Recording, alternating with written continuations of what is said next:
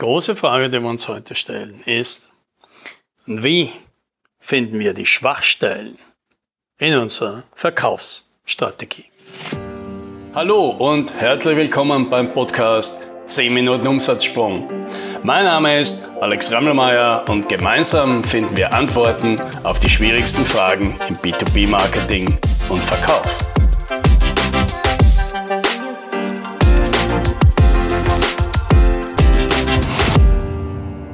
Wer schon mal ein Haus gebaut hat, der weiß, es geht so in ein paar kleinen Schritten. Ja, also zuerst baut man ein Fundament, ja, einen Keller und dann baut man den ersten Stock drauf, dann baut man einen zweiten Stock drauf, dann kommt ein Dachstuhl drauf, ja, und dann kommen die Fenster und Türen und die Elektrik und dann wird verputzt und dann kommt die Innenausstattung. Ja, das ist ein Plan, der funktioniert eigentlich ziemlich universell, den verstehen auch die meisten ganz gut und deswegen gehen auch alle damit vor. Und jetzt natürlich die Frage, ist das auch eine gute Vorgehensweise, wenn ich nicht ein Haus bauen will, sondern eben ein Unternehmen bauen. Also, und vor allem geht es dann natürlich um dieses System zu bauen, mit dem ich zu Kunden komme. Ja, weil, was ist jetzt die Schwierigkeit daran? Der große Unterschied ist nämlich, wenn man ein Haus baut, das wissen wir.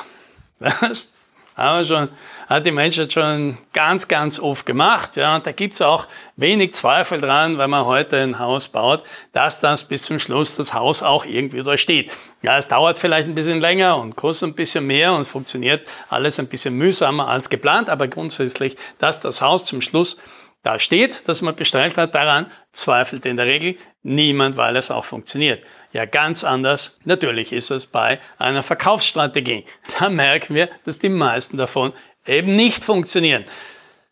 Und einer der Gründe könnte eben sein, dass man diese Strategien genauso entwirft wie eben ein Haus. Ja, man fängt vorne an, denkt sich, naja, zuerst müssen die Leute mal von uns was hören und zum Beispiel auf unsere Webseite kommen und dann müssen sie bei uns anrufen und dann müssen wir vorbeikommen und dann machen wir eine Demo und dann geben wir ihnen ein Angebot und dann kaufen sie. Ja?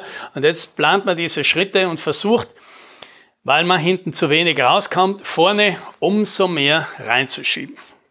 Ja, und jetzt ist natürlich die Frage aber, wenn wir derzeit 1000 Leute auf unserer Webseite haben und keiner von denen kauft bis zum Schluss zuverlässig, ja, warum sollen das dann anders werden, wenn 2000 drauf sind oder 3000? Ja?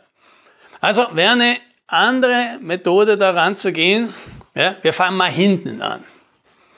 Jedenfalls hinten zurück. Ja, und überlegen uns mal, damit so ein Kunde kauft, müssen wir natürlich einen kleinen Kunden im Kopf haben. Ja? Was braucht denn der dazu? Jetzt könnte man natürlich sagen, ja, ein Angebot braucht er. Ja, klar, ein Angebot braucht er. Aber was braucht er denn dazu noch, damit er das Angebot, das er vor sich liegen hat, jetzt auch tatsächlich unterschreibt? Was ist denn dazu alles notwendig? Und wenn wir uns die Frage mal stellen, dann kommen wir vielleicht auf neue Ideen. Ja? Also überlegen wir mal, was könnten jetzt so ein klassischer mittelständischer Geschäftsführer jetzt noch brauchen, damit er ein Angebot für eine Software die 100.000 Euro kostet, jetzt unterschreibt. Ja, zuerst braucht er wahrscheinlich einmal den Fachabteilungsleiter, der diese Software haben will, der sich dafür einsetzt, dass diese Software kriegt und der muss dem jetzt, dem Chef ja mal erklären können, wozu das überhaupt gut sein soll. Ja, das heißt, der Chef will irgendwie verstehen, was kriegt er denn für die 100.000 Euro, ja, und im Idealfall kriegt er mehr an Einsparungen, mehr an Umsatz, mehr an Produktivität als 100.000 Euro dafür.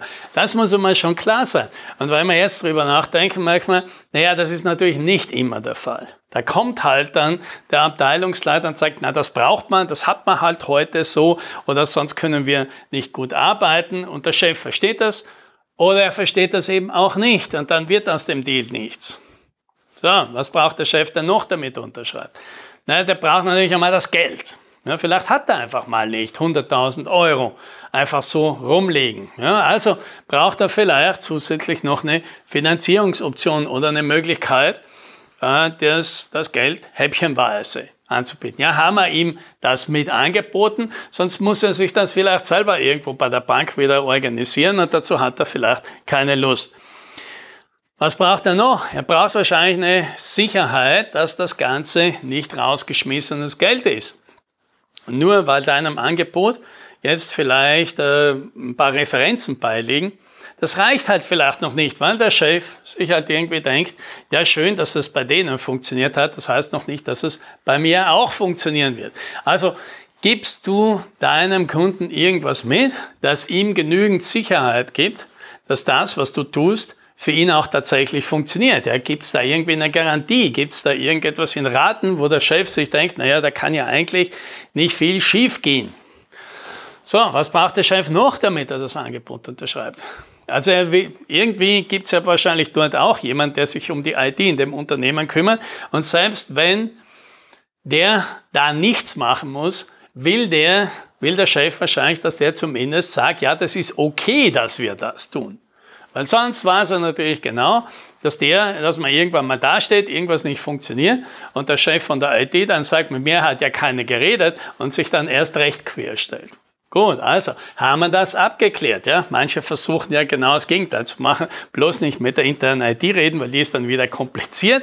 Ja, die Fachabteilung meint das vielleicht auch nicht, aber spätestens, wenn das Ganze beim Chef liegt ist es halt doch von großem Vorteil, wenn irgendjemand in der IT schon mal gesagt hat, nee, für uns passt das, könnt ihr so machen. Ja.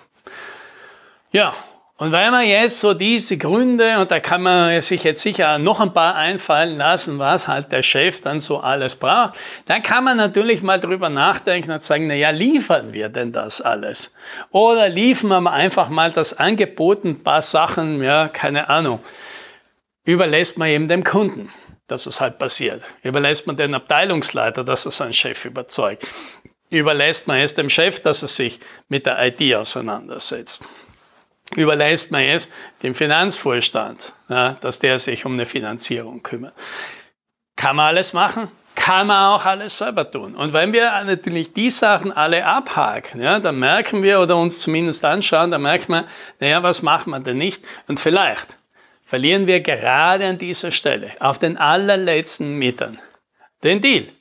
Ja, und so können wir uns zurückarbeiten und sagen, okay, von da weiter bis zum, können wir sagen, okay, jetzt haben wir alles abgehakt, damit der Chef das Angebot, wenn er es wirklich kriegt, auch tatsächlich unterschreibt. Ja, und dann kann man einen Schritt zurückgehen. Was braucht denn dann jemand, damit du das Angebot legen kannst? Und von hinten kannst du so Schritt für Schritt jetzt deinen ganzen Verkaufsprozess aufarbeiten.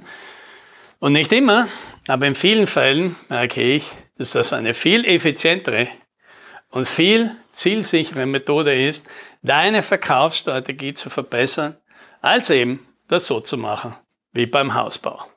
Weil eben ein Haus, das haben wir schon oft gebaut. Aber eine Verkaufsstrategie, die wirklich funktioniert und zuverlässig aus Unbekannten Neukunden macht, die kann fast keiner. Aber dir wünsche ich das. Happy Selling.